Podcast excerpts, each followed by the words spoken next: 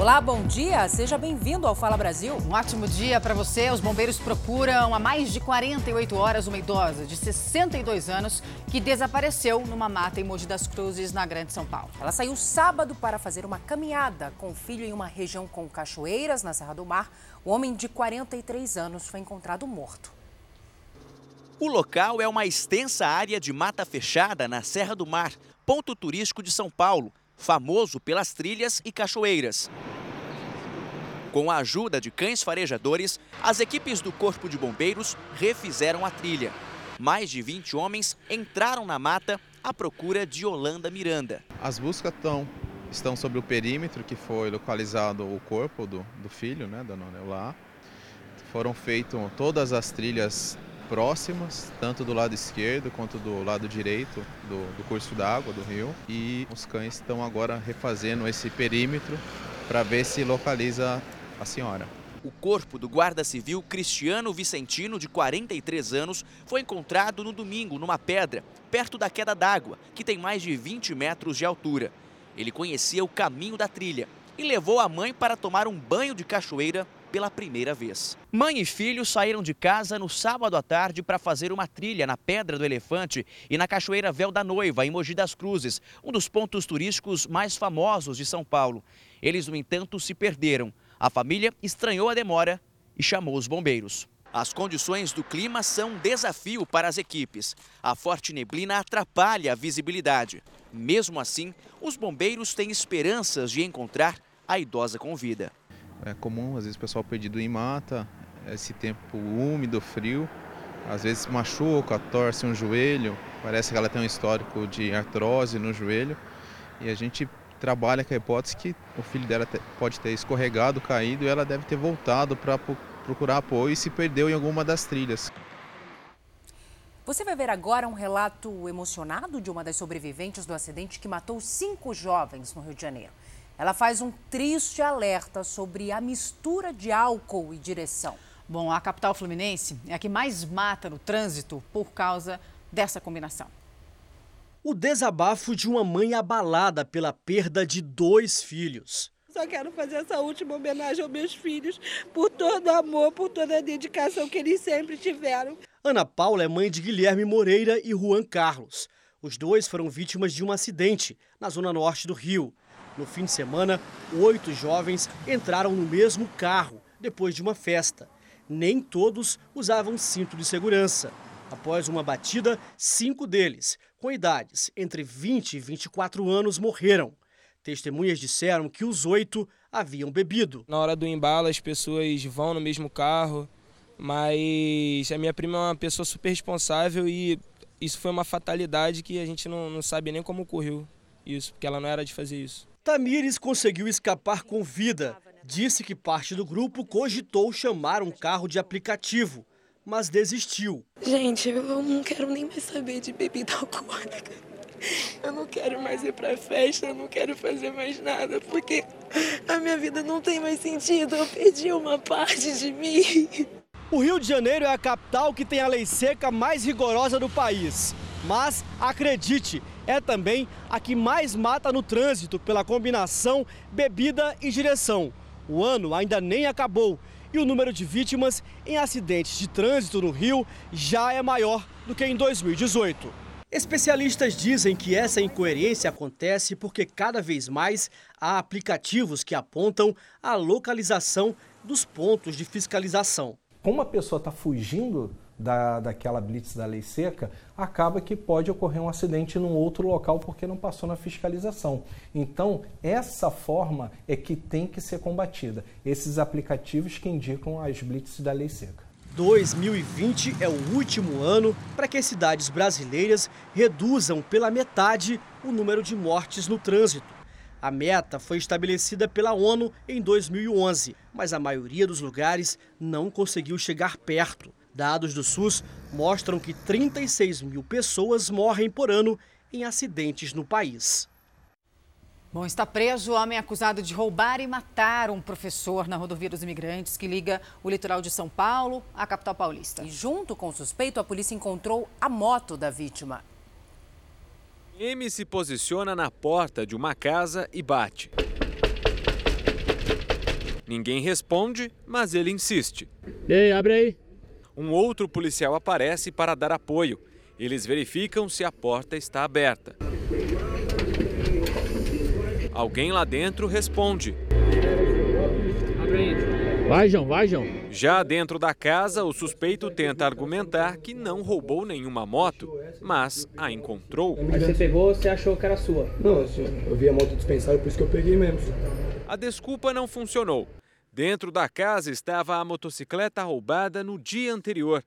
O verdadeiro dono da moto era o professor de matemática Aparecido Cícero da Silva, de 46 anos, que foi morto durante o assalto. Aparecido estava com a esposa e voltava do litoral. Já em São Paulo, foi abordado por dois criminosos armados em uma moto.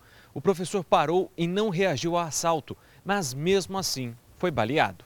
A vítima chegou a ser levada para o hospital, mas não resistiu. Aparecido tinha se casado recentemente, em março. Além da esposa, ele deixa uma filha de 22 anos. Era um rapaz divertido, gostava de contar piada, esforçado em questão de trabalho. Quer dizer, a vida dele nós não vai trazer de volta, então só ficar com as lembranças tá bom. A motocicleta de Aparecido está avaliada em 19 mil reais. Ao encontrar o veículo, a polícia descobriu um esquema criminoso de desmanche. Outras duas motocicletas roubadas foram localizadas. Ricardo Neves da Silva, acusado de latrocínio, foi preso. As investigações continuam para identificar outros envolvidos na ação. O médico foi preso depois de dirigir em alta velocidade e fugir da polícia. Segundo os policiais, ele apresentava sinais de embriaguez. Foi assim que o carro de luxo ficou depois de bater numa placa e atingir esta viatura da Guarda Municipal. O motorista fugia de uma abordagem. Quando nós chegamos próximo a ele, é, nós solicitamos que demos a ordem de parada do veículo. Porém, ele não, não aceitou, não acatou e empreendeu fuga. A fuga foi pelas principais avenidas de Belo Horizonte. A perseguição durou aproximadamente 10 minutos e só terminou neste ponto da avenida, depois que os guardas atiraram nos pneus do veículo e o motorista foi obrigado a parar. Um dos tiros acertou também a lataria, perto da porta. Quem dirigia o veículo era Tiago Paulo de Lacerda Santos, de 35 anos, um médico cirurgião que, segundo a guarda, estava bastante alterado. Está muito nervoso. É, quando nós tentamos pará-lo também, ele fez gestos contra a guarnição, o que demonstra que ele não está no seu estado normal. Dentro do carro foram encontradas ainda três buchas de maconha. O médico foi preso em flagrante. Além de todo o tumulto que causou no trânsito, estava com sinais de embriaguez. Só com, com exames de sangue, mas a princípio ele, é, ele está com as características de quem utilizou álcool. Deve receber alta até amanhã o bebê que nasceu durante um voo entre São Paulo e Santiago, no Chile. O piloto precisou fazer um pouso de emergência na capital gaúcha. Dois médicos e uma enfermeira que estavam a bordo ajudaram no parto. Depois do susto, a mãe, aliviada, agradece a ajuda. Estou muito agradecida de todo, gracias por los regalitos, gracias por la atención, así que por la preocupación, sí. Muchas gracias. Trinidad Inácia Hernandes nasceu com 3 quilos e 300 gramas e 48 centímetros. Ela está neste hospital de Porto Alegre e a previsão é que fique mais dois dias. A criança e a mãe estão bem. Para ter alta, precisa dar o, uma, um tempo de evolução para o nenê, para saber se continua tudo bem, tá? E principalmente para os exames uh, ficarem prontos, devido que a paciente não trazia consigo carteira de pré-natal, ela é do Chile, fazia o pré-natal lá, ela não sabe nem seu tipo de sangue. A Associação Internacional de Transporte Aéreo recomenda que as mulheres não viajem após o sétimo mês de gravidez por risco de parto prematuro. Depois disso, as companhias aéreas devem exigir um atestado médico. Daniela já estava com 40 semanas de gravidez, mas segundo o marido, eles tinham permissão médica para viajar. Hablamos con el médico tratante de mi esposa en Chile y él nos dio la autorización. Nosotros teníamos la idea de que podían hacer acá, pero yo había visto ya los hospitales donde podía asistir en Río de Janeiro.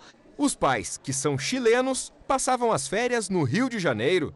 Na volta para casa, a mãe começou a sentir as contrações. A bebê nasceu dentro do avião.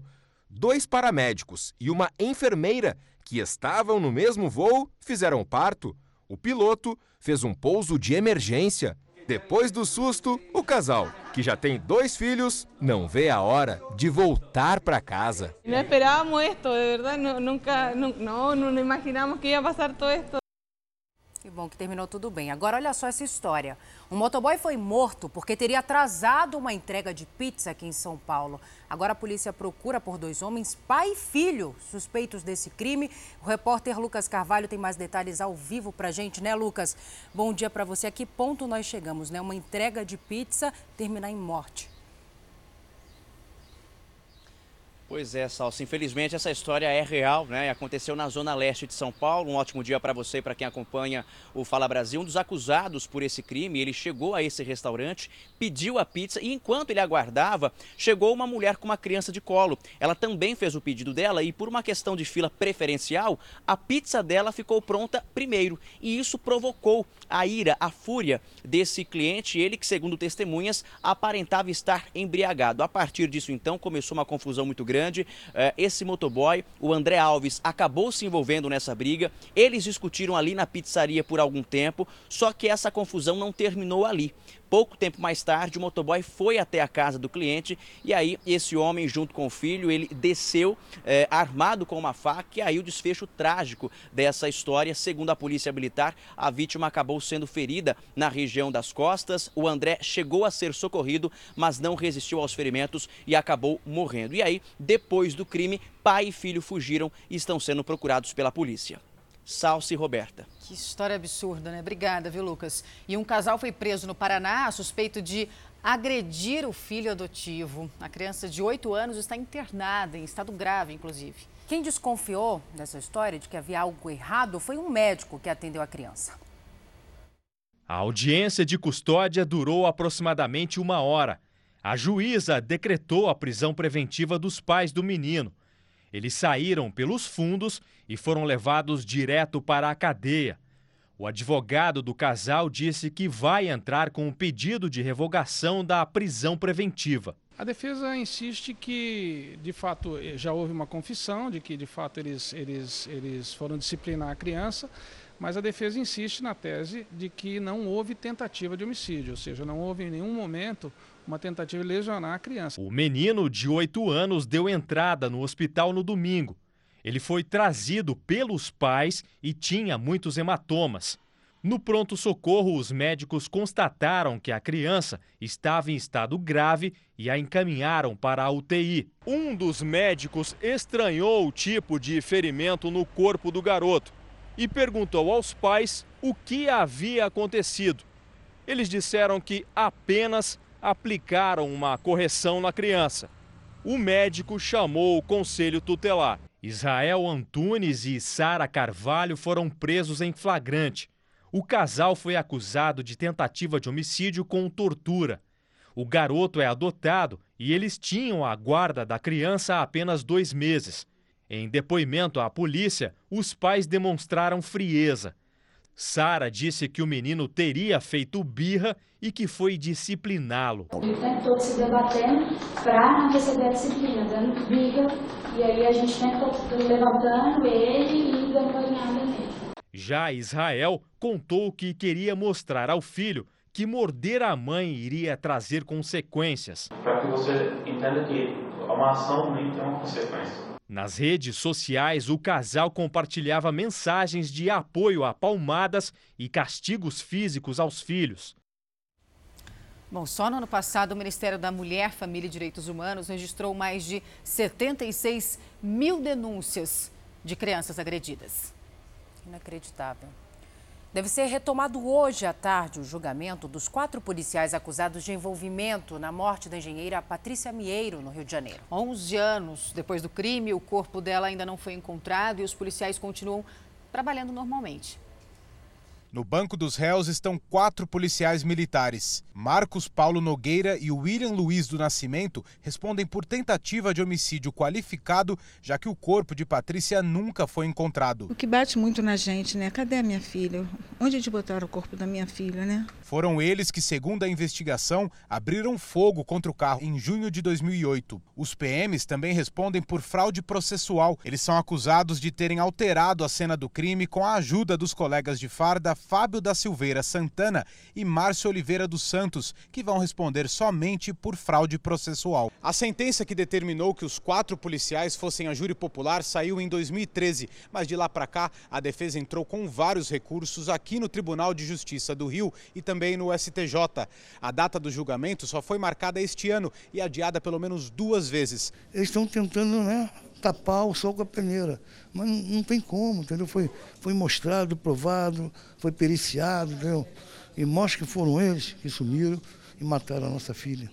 Patrícia Amieiro era engenheira de produção recém-contratada por uma multinacional quando foi morta em 2008. De acordo com a investigação, ela voltava para casa de uma festa na Urca, na zona sul do Rio, e foi atingida por disparos na saída do túnel do Joá, na Barra da Tijuca. Patrícia teria perdido o controle da direção e batido o carro em dois postes e uma mureta. Os policiais que atiraram contra Patrícia teriam confundido o carro dela com o de traficantes da Rocinha. O carro de Patrícia foi encontrado na beira do canal de Marapendi, com o vidro traseiro quebrado e o porta-malas aberto. Os quatro agentes trabalham até hoje na Polícia Militar do Rio. Eles negam todas as acusações. Um menino de 12 anos morreu ao ser atingido por uma trave na escola em que estudava, no interior de São Paulo. O estudante chegou a ser levado para o hospital, mas não resistiu aos ferimentos. No portão principal, o aviso de luto. A Escola Municipal Amélio de Paula Coelho, em Cristais Paulista, no interior de São Paulo, permaneceu fechada. Tentamos, sem sucesso, contato com alguém da diretoria ou funcionários. Igor Domeneghetti Alves tinha completado 12 anos, cursava o sexto ano do ensino fundamental. Era considerado um excelente aluno e já tinha fechado o ano letivo. Nesta segunda-feira seria o último dia de aula. Eu já tinha fechado as notas boas né, e já tinha passado de ano. Os avós deles estão inconsoláveis. O acidente aconteceu durante uma aula de educação física. Colegas de Igor disseram que a trave de um dos gols teria caído em cima da cabeça do garoto. Igor foi socorrido e levado para a Santa Casa de Franca, mas não resistiu aos ferimentos. A Polícia Civil deve investigar o caso. A perícia esteve na escola e um laudo vai indicar o que realmente aconteceu. A cidade, com pouco mais de 8 mil habitantes, também ficou de luto. Moradores preferiram não comentar a tragédia. Todas as atividades de final de ano, como formaturas, foram suspensas em respeito à família. A prefeita da cidade disse que vai colaborar com as investigações. E a gente não sabe se a trave caiu sobre ela ou se não caiu sobre ela. Então, assim, acredito que a melhor forma da gente. A gente vai dar todo todo suporte para que seja investigado, seja verificado é, sobre o que aconteceu, mas que não dá para a gente determinar ainda o que foi que houve. A minha irmã disse, ele saiu de manhã para ir para a escola, tomou o café dele, deu tchau para ela. Como que você imaginaria que ele não voltaria mais? Bom, foi preso uma quadrilha que aplicava o golpe do Boa Noite Cinderela em casas noturnas de áreas nobres da capital paulista. E quem tem mais informações ao vivo para a gente é a repórter Maria Carolina Paz. Né, Maria, bom dia para você. Como é que essa quadrilha agia, hein? Bom dia para vocês e todos que nos acompanham no Fala Brasil. Essa quadrilha costumava frequentar casas noturnas de luxo em São Paulo para seduzir, dopar e roubar vítimas. É aquele famoso golpe do Boa Noite Cinderela. Na primeira fase dessa operação, que aconteceu em novembro, uma mulher foi presa. Ela é acusada de ter dopado e roubado mais de 30 mil reais de uma vítima.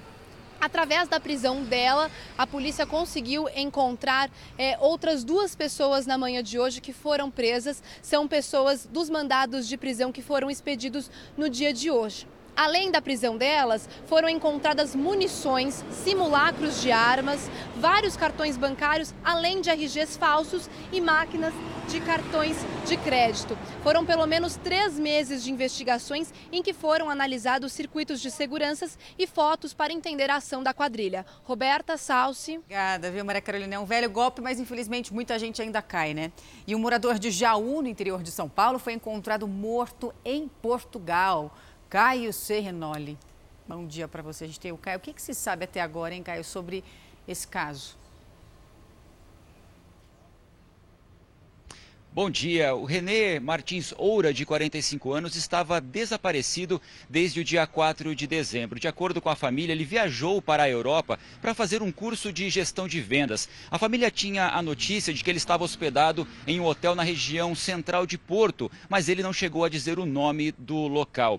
O corpo foi encontrado em uma região de mata e tinha sinais de agressão. A esposa do Renê disse à nossa produção que ficou sabendo da morte de um brasileiro por um site de notícias europeu e desconfiou que pudesse ser o seu marido. Então ela conseguiu o contato com um órgão local equivalente ao IML brasileiro e confirmou as informações. A família vai trazer o corpo de Renê ao Brasil, mas ainda não há data e nem outras informações sobre o translado. Salce, Roberta. Obrigada, Caio.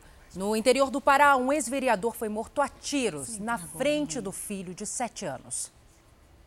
O ex-vereador Paulo Anacleto foi assassinado a tiros na frente do filho, uma criança de apenas sete anos, enquanto voltava de uma partida de futebol. Atualmente, a vítima exercia o cargo de conselheiro tutelar.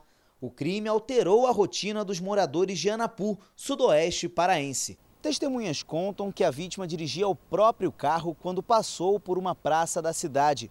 Dois homens em uma moto, então, teriam se aproximado do veículo de Paulo e feito diversos disparos de arma de fogo na direção dele, que morreu na hora. As investigações sobre o caso estão sob responsabilidade da Divisão de Homicídios. O corpo do ex-parlamentar foi levado para o Instituto Médico Legal de Altamira. Paulo Anacleto deixa a esposa e quatro filhos. Bom, seis pessoas morreram depois de um ataque a tiros num hospital na República Tcheca. Duas pessoas ficaram feridas. Os tiros foram disparados dentro de uma ala de espera e um homem abriu, abriu fogo e fugiu. Segundo a imprensa local, uma equipe de médicos ficou trancada num corredor e depois a polícia encontrou o suspeito baleado dentro de um carro, muito perto ali do hospital. A polícia agora investiga a motivação desse crime. E novas informações sobre a tragédia dos nove mortos no baile funk em Paraisópolis, São Paulo. Os 38 policiais envolvidos na ação serão afastados das funções de policiamento e colocados em atividades administrativas. O pedido foi feito pelas famílias das vítimas durante uma reunião no Palácio dos Bandeirantes, sede do governo de São Paulo, ontem à noite. Até agora, só seis policiais foram realocados para outras funções. Perdemos nossos filhos, mas que isso tem agora um basta, que as, realmente as autoridades tomem a rédea disso aí, toma, é, veja que a situação ficou insustentável, então precisa ter mudança. Os parentes das vítimas disseram que o governador se comprometeu a afastar os envolvidos o mais rápido possível. Até o fim das investigações, eles devem ser transferidos para funções administrativas. A reunião durou cerca de uma hora e meia e reuniu representantes do governo e a Defensoria Pública. E a palavra, eu acho que principal da, da, da reunião foi respeito, transparência uh, e providências que o Estado deve tomar e rever a partir dessa reunião e da, escutar um pouco as famílias. A Defensoria Pública já pediu na semana passada todas as imagens, conversas e informações para acompanhar o caso. Também começou o atendimento psicológico, social e jurídico das famílias e moradores de Paraisópolis. Uma apuração rigorosa dos fatos foi o pleito que eles trouxeram para nós e trouxeram aqui na reunião de hoje.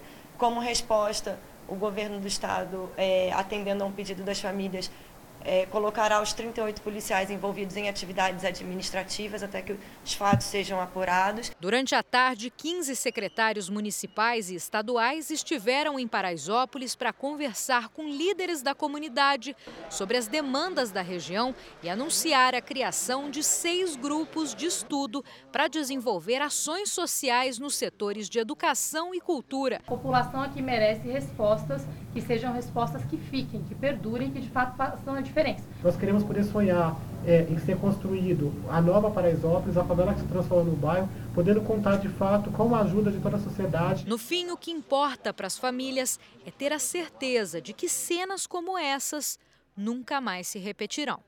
Operadoras de telefonia, internet e TV por assinatura são os alvos de uma nova fase da Operação Lava Jato, que acontece agora de manhã em três estados e também no Distrito Federal. E mandados de busca e apreensão são cumpridos no Rio de Janeiro, onde está Monique Bittencourt. Né, Monique, bom dia para você. O que, que aponta essa investigação?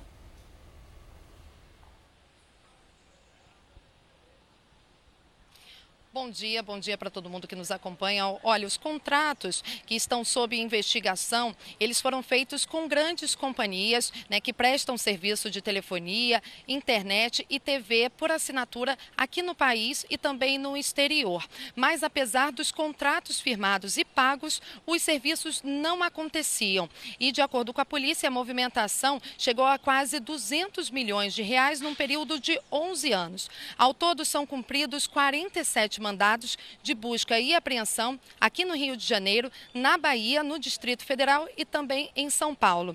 E essa ação de hoje é um desdobramento da 24ª fase da Operação Lava Jato que começou em 2014, né? E investiga um esquema de lavagem de dinheiro bilionário e também evasão de divisas. Em 2016, o ex-presidente Lula foi alvo de um mandado de condução coercitiva, que é quando a pessoa é obrigada a depor. E esse esclarecimento aconteceu dentro do aeroporto de Congonhas, em São Paulo. Os filhos do ex-presidente também são alvos dessa investigação. Salce Roberta. Um avião da Força Aérea chilena desapareceu com 38 pessoas a bordo. A Marinha do Brasil informou que o navio polar brasileiro Almirante está a caminho do possível local da queda para ajudar nas buscas.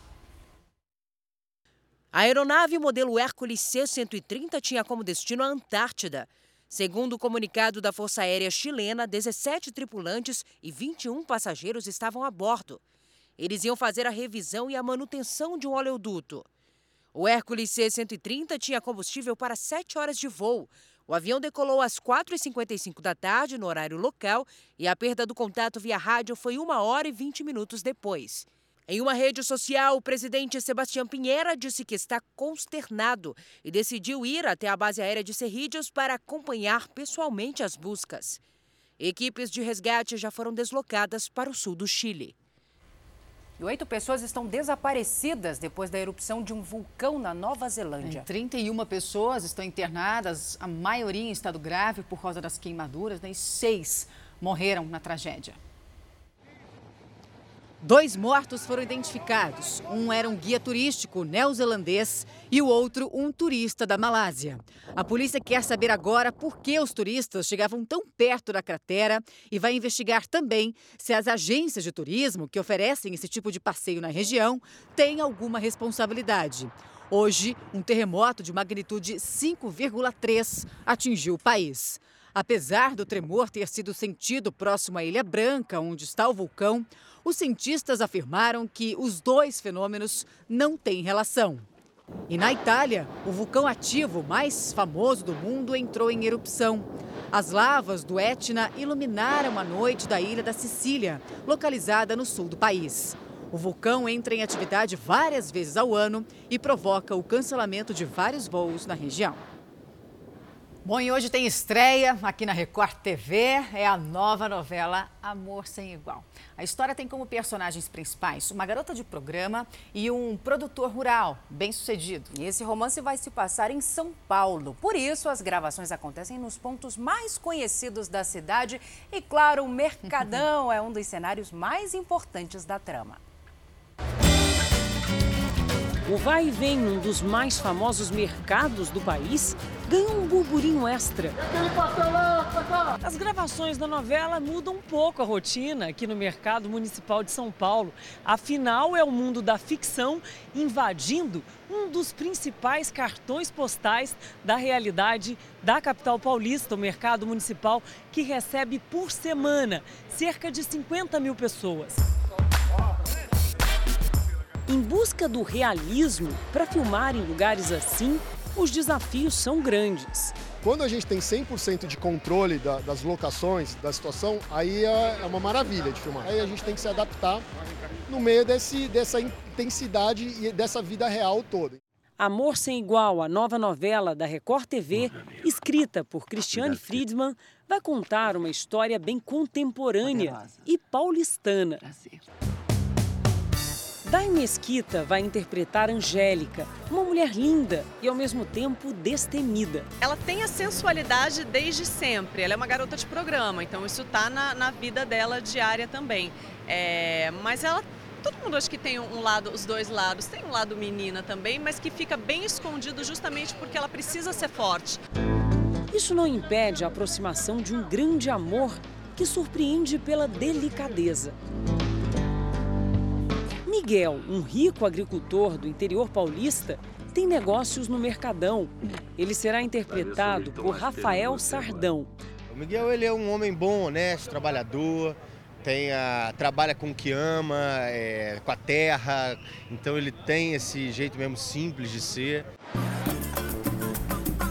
Tudo num cenário que reúne tantas raças, culturas e histórias. Como o personagem Miguel, um dos protagonistas, Leandro também tem grande ligação com o campo, onde planta parte do que vende aqui. Há mais de 20 anos, ele toca uma banca no Mercadão, conquista do avô, que passou para o pai e hoje faz parte da vida dele. No meu caso, tinha uma época que era mais difícil, não tinha tantas condições assim também de poder parar para pagar um estudo. Mas aí eu preferi mesmo optar por ficar aqui no mercado e ajudar a minha família. Histórias de verdade se confundem com a trama, onde a vida vira coisa de novela. Ação, vem Miguel!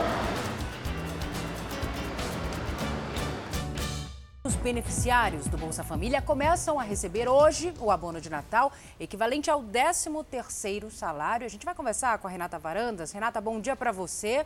Até que dia o abono vai ser pago? Oi meninas, bom dia. Olha, até o próximo dia 23. O pagamento vai ser feito de acordo com o último número que aparece no cartão do Bolsa Família. Os beneficiários que têm cartão com final número 1 recebem primeiro, já aqueles com final número 0 vão receber por último, ou seja, no dia 23. Esse abono é do governo federal e foi por meio de uma medida provisória em outubro. O governo calcula gastar só esse mês 2 bilhões e meio com o Bolsa Família família, totalizando 5 bilhões de reais. Roberta e Salsi. Obrigada, Renata. E uma mulher foi presa ao ameaçar esfaquear uma juíza no Fórum da Barra Funda, em São Paulo. E a repórter Michele Rosa tem mais informações. Michele, que história é essa, hein? Bom dia. Bom dia.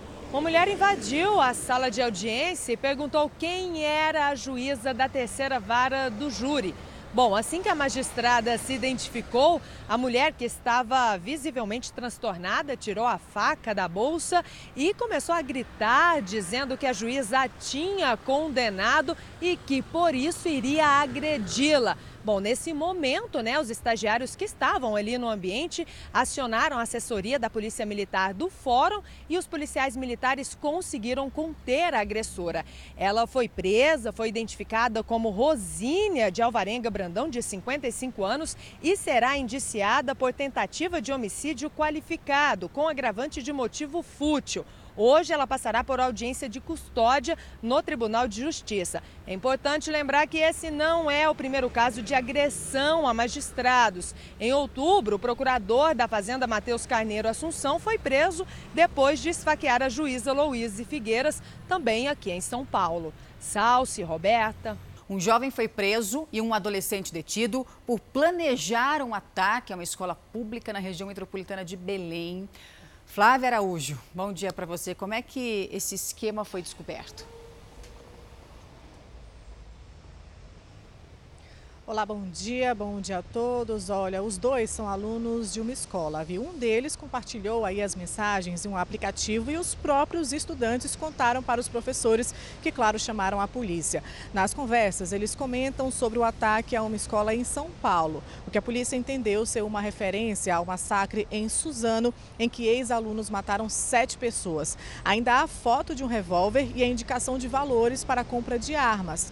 Em outra conversa, os dois planejam fugir no carro de um professor.